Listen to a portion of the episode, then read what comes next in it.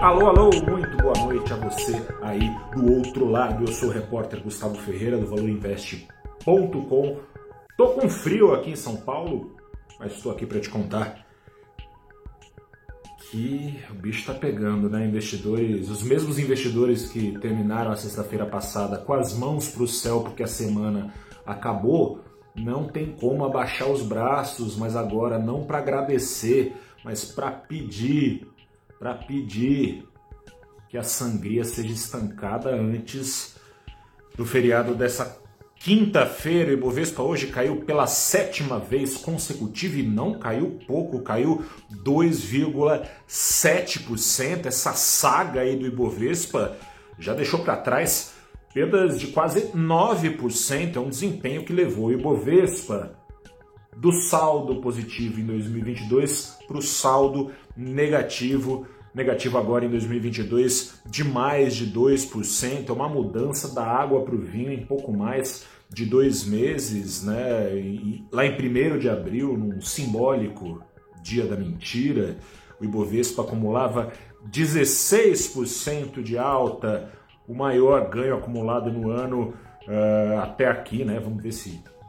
Será que tem rally pela frente? Fica difícil imaginar que vai ter diante dos desafios que estão sendo colocados, enfim, né, depois desse dia da mentira aí, como dizem, a mentira tem perna curta, o Ibovespa não conseguiu parar em pé de lá para cá. Hoje foi um dia sobrou para todo mundo, a mulher do Raimundo, o mercado de ações aqui no Brasil foi tragado pela mesma aversão ao risco que tragou outras bolsas, outros ativos especulativos mundo afora, bolsas na Ásia e na Europa, com quedas na casa dos 3%. Em Nova York, o índice Nasdaq, que é majoritariamente composto por ações de empresas do universo digital, caiu quase 5%. O Bitcoin, estou aqui falando com você por volta das 18h40, quando gravo esse vídeo, nas últimas 24 horas, sabe quanto? Caiu o Bitcoin, o mais famoso dos criptoativos, nas últimas 24 horas, um derretimento da ordem de 15%.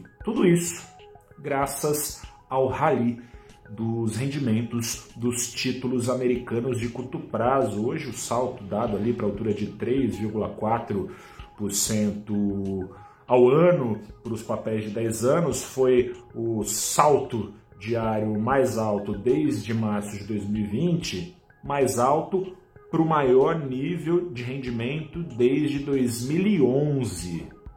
Aí não tem como o dinheiro ficar alocado em outros ativos notadamente muito mais arriscados do que, o título, do que os títulos americanos, que são considerados os ativos mais seguros do mundo. E por que está tendo esse rally? Esse rally de rendimento se antecipa a noção de que os juros nos Estados Unidos vão subir ainda mais aceleradamente do que já estão subindo mais aceleradamente, ou seja, depois de ter acelerado o passo ali em maio, em março, os juros nos Estados Unidos subiram ao ritmo de 0,25 ponto em maio, no ritmo de meio ponto. O mercado está ponderando que a velocidade de 0,75 ponto por vez pode ser adotada. Não já nesta quarta-feira, onde as apostas seguem sendo. O Banco Central Americano antes ele dá o recado, né? Ele não dá susto, né? Então deve vir mais meio ponto, mas o mercado vem embutindo nos preços de que vai vir o seguinte recado: daqui em diante 0,75 para tentar domar a maior inflação dos Estados Unidos em 41 anos. O dado de sexta-feira ainda ecoa, veio ainda mais alta inflação do que se imaginava. E aí aquela história, não só os juros americanos podem subir mais aceleradamente. Se isso acontecer, a dinheirama injetada aos trilhões pelo Fed, o Banco Central Americano, nos mercados, essa dinheirama, assim como entrou, vai ser recolhida, recolhida ainda mais rapidamente do que entrou. Ou seja, a mesma dinheirama que inflou bolhas especulativas é a mesma dinheirama que vai desinflar bolhas especulativas, caso das bolsas, caso dos criptoativos, trazendo essa discussão de juros aqui para o Brasil, no caso do Brasil especialmente, esse ritmo mais acelerado, eventualmente de alta dos juros nos Estados Unidos, tende a trazer a Selic ainda mais para cima do que já deveria ir. Nessa próxima quarta-feira tem decisão de juros aqui no Brasil também, é super quarta lá nos Estados Unidos e no Brasil com decisão de juros. Juros no Brasil devem subir mais meio ponto, mas não parar de subir. Veio mudando a expectativa do mercado, mudou de novo. Agora é, a maior parte dos analistas não espera por fim do ciclo de alta de juros, agora daqui dois dias, mas em agosto. Então a Selic subiria meio ponto para 13,25 ao ano, agora em, nessa decisão dessa quarta-feira, para em agosto subir mais 0,25. Vamos ver se até agosto a expectativa não muda e o Banco Central é obrigado a subir ainda mais a Selic. Por quê? Não só acompanha esse aperto de juros nos Estados Unidos, esse ritmo eventualmente mais acelerado da Selic, mas também o risco fiscal. O mercado segue exigindo maiores prêmios de risco por causa do risco fiscal alimentado por essa ideia do governo Bolsonaro de dar desconto para combustível à custa de mais furo no teto. No meio disso tudo, afastado pelos riscos internos e atraído pelos rendimentos dos títulos americanos, o dólar subiu nada mais, nada mesmo, nada menos.